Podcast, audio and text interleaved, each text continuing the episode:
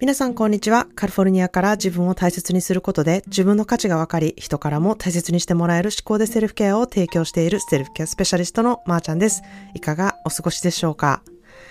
えー、先日、ジムに泳ぎに行ったんですけれども、あの、隣のレーンで男性がプールにね、あの、使ったまんま、プールサイドの方にこう、寄りたかって、えー、寄りかかって、あの、携帯をいじっててですね、ずっとそこでセルフィー撮りをしてるんですよ。まあ自撮りをしているんですよね。で、まあ最初は、あなんか自撮り撮ってんねんな、みたいな感じでしか見てなかったんですけれども、私がこう何往復か泳ぎ、泳いだね、後も、ちらって見たらまだ撮ってるんですよ。なんやねんと思って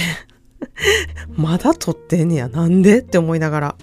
なんでプールで自撮りやねんっていう、うん、ことで、えー、今日のなんでやねんはこの方のことです。ということで今日のテーマなんですけれども、えー、恋愛するときこそ、えー、思考でセルフケアが必要っていうテーマでね、お話したいなっていうふうに思ってます。えー、今回の3ヶ月講座で、えー、かなりね、恋愛のテーマを重視にしている方が多くてですね、まあ、出会い系アプリがすごい苦手やったりとか、恋愛にものすごくトラウマがあったりとか、あのー、まあ、で、恋愛がすごい苦手やっていうふうに思ってたりとか、えー、かなり長い間恋愛とはこう、ほど遠くなっている方、または、まあ、うまくいかないことが多くてですね、本当に恋愛がもう苦手意識っていうものがすごく高くてですね、自分の恋愛の仕方をこう友達に、えー、拒否されたことがあったりとか、えー、自分の恋愛の価値観はちょっとおかしいんじゃないかとか、間違っているんじゃないかっていうふうに思った、あの、思ってる方なのね、こう恋愛についてこう悩んでる方があの、たくさんいらしたんですね。で、まあ本当に、あの、恋愛について悩んでいるんですけど、めちゃくちゃ素晴らしい方が、えー、多いっていうこと。で、すごい魅力的でね、素敵なところがたくさんある方ほど、こう恋愛苦労みたいなのをね、している人が本当に多いなっていうふうに私は思っているんですね。あの、皆さんの周りでもよくいると思うんですよ。あの人絶対モテるはずやのになんでパートナーいないんやろ？みたいな方って。で、まあすごいね、めちゃくちゃ綺麗な人やったりとか、何でもできる方やったりとか、めちゃめちゃ優秀な人だったりとか、えーまあそういう人ほど、こう、理想が高いのかなとか、プライドがあるのかなっていうふうにね、あの、思わせる人ほど、こう、あの、うん、そういう、うん、恋愛に対しての、こう、自分の見せ方を知らないっていう人がすごく多いなっていうふうに思ってるんですね。で、私はこういう方はほぼ自分のギャップをこうあんまり分かっていない方やなって思ってることが多くてですね、自分のそのギャップを活かせてない方が多いなっていうふうに思ってます。えー、自分がどう思っているかっていう自分、自分がこう思っている自分と、えー、人からの印象の自分とのギャップがすごいあってですね、人からの印象の自分をこう知らないでいる場合、または受け入れてないことがね、えー、すごく多いなっていうふうに思ってます。で、まあ、私自身もですね、えー、まー、あ、ちゃんってよく、あの、優雅優雅ですねとか、あの、カレーですねっていうふうに言われるんですね。あの、このカレーっていうのは、華やかの方のカレーで、あの、カレー臭とかのカレーではないんですけれども、あの、しかも私はね、カレー臭のことをずっと食べるカレーの匂いやと思ったんですよ。なので、なんでみんな、年取ると、あの、カレーの匂いするっていう、みんななんで言ってるんやろみたいにふうに 思ってたんですけれども、え、なんかみんなそんな、年いったらカレーの匂いするか？みたいな感じで思ったんですけど、あ、なるほど、そういうのカレー臭って言うんやと思って、あの、これも最近学んだ日本語なんですけれども、まあ、それはさておきですね、私の印象はこう華やかだったりとかゴージャスみたいなね、印象がすごいあるっていうふうによく言われるんですけれども、私自身はめちゃくちゃ庶民的で、なんかどっちかというとちょっと貧乏症みたいな風に自分で思っているので、あの、そういう印象をね、あの、全く受けないっていうふうにすごい言われてびっくりするんですね。で、自分自身本当にケチってることも多いし、節約することもすごい、あの、好きで、好きだし、えー、なぜかね、あの、それとは違って、印象的にはこう、ファンシーな格好をしていて、セレブな場所に行ってて、いいものしか持ってない風にね、すごく思われがちなんですよね。で、本当にそれとのギャップもめちゃくちゃあってですね、もうほんまにどっちか言うと見かけに全然時間をかけない方だし、まあ、メイクしても5分もかからないし、あの、ファンシーとは程遠い過去をね、して、あの、毎日過ごしているなっていうふうに自分で思っているんですね。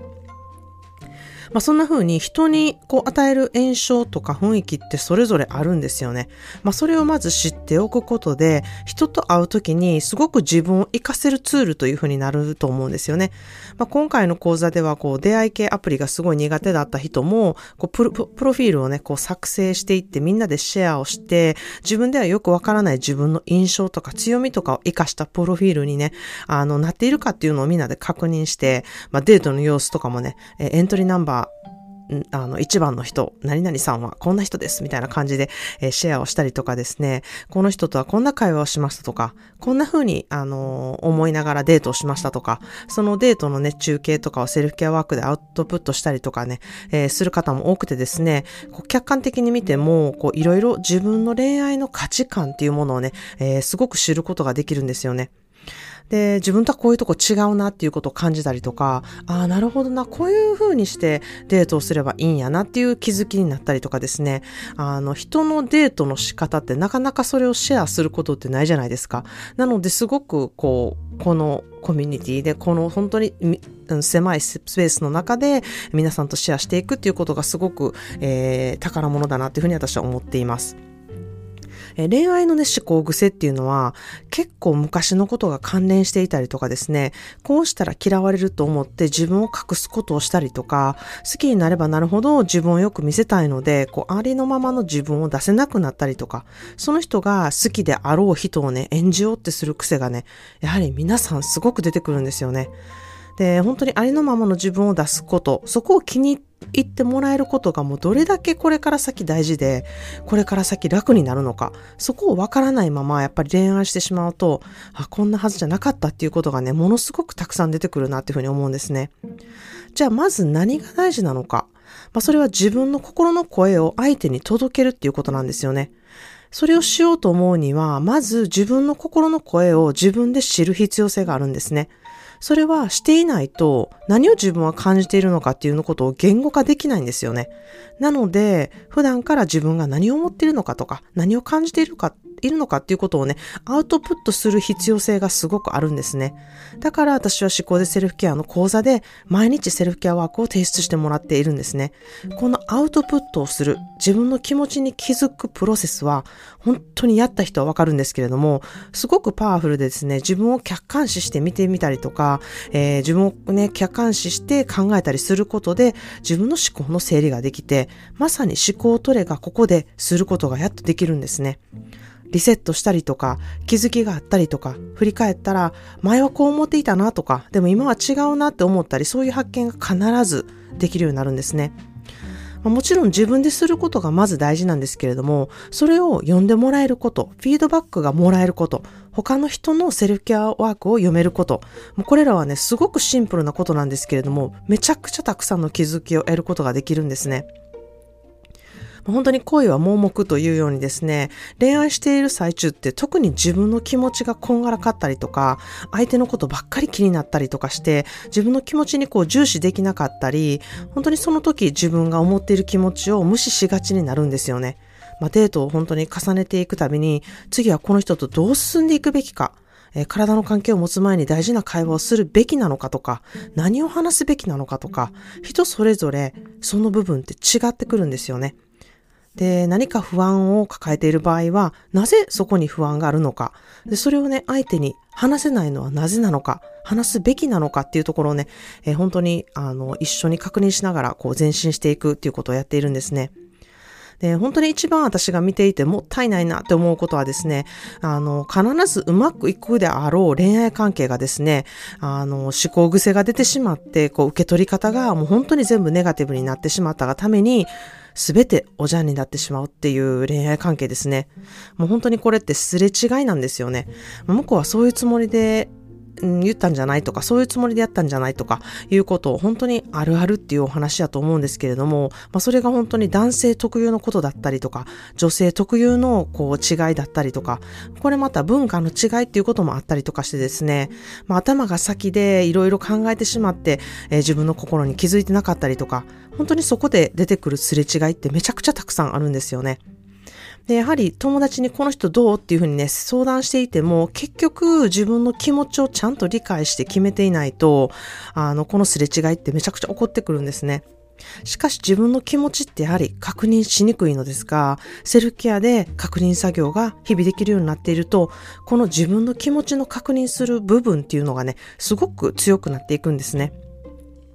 まあ、恋愛に疲れている方とか、えー、恋愛がね、不得意だなって思っている方、恋愛は得意だけれども、安定した関係をね、また築いていけない。いつも体だけ求められて終わってしまうっていうふうにね、感じている方は、まあ、自分の魅力の出し方がちょっと分かっていない人なんじゃないかなっていうふうに私は思っています。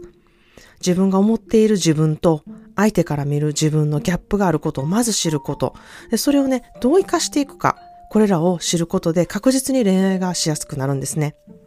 ということで今日の一言イングリッシュです。Love is just a word until someone comes along and give it meanings. 愛という言葉は誰かがその言葉に意味を持たせるまでただの言葉に過ぎない。Love is just a word until someone comes along and gives it meaning. 愛という言葉は誰かがその言葉に意味を持たせるまでただの言葉に過ぎないという言葉です。やはり好きってね、いう気持ちが出てきたとき、その人に対して出てきた時に、こう恋愛感情っていうのは始まるかなっていうふうに思うんですね。まあ、それと同時に自分の気持ちと向き合うっていうことをしないとですね、流されたりとか、えー、気がついたら自分は何が好きやったんかとか、何をどうしたいのか、その人のことがほんまに好きやったんかわからなくなってしまったりとかね、または暴走してしまって、こう燃え尽きてしまって終わっちゃったり、なんでこんなことになったんだろうっていう喧嘩にね、なったりすることが、あの、多くなるなっていうふうに思います。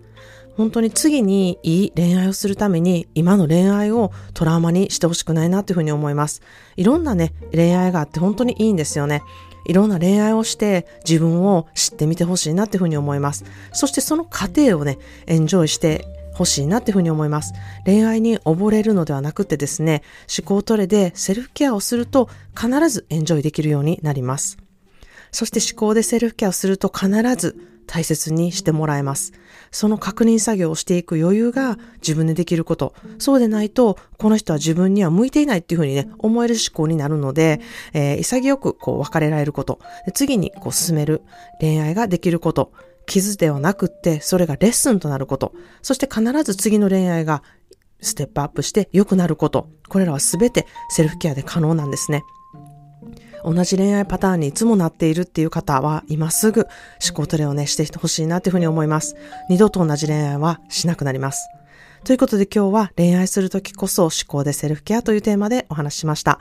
えー、ポッドキャストの Spotify で、えー、今年よく聞いたポッドキャストランキングっていうものが出てですね、リスナーさんの皆さんから、まー、あ、ちゃんのポッドキャストはトップ5に入ってるよっていうふうにね、えー、スクリーンショットを送ってくださる方がたくさんいて、とっても嬉しく思っています。えー、カノ姉妹のポッドキャストだったり、チャポンと行こうっていうポッドキャストだったり、えー、ジェーンスーさんと、えー、堀美香さんの大和田さんだったり、英語の聞き流しだったり、えー、ケミオの耳掃除クラブだったり、本当に有名どころさんともう一緒に並んでいるとね、本当に恐縮しちゃうんですけれども、もうとってもとっても光栄です。皆さん今年もたくさん聞いてくださってありがとうございます。えー、2023年新しい思考でね、とにかく今ある状況をどうにか変えたい、良くしていきたい、どっから始めていいかわからないと思った方は、えー、公式 LINE からまず思考を取れ、えー、セルケアワークをね、していただきたいなというふうに思います。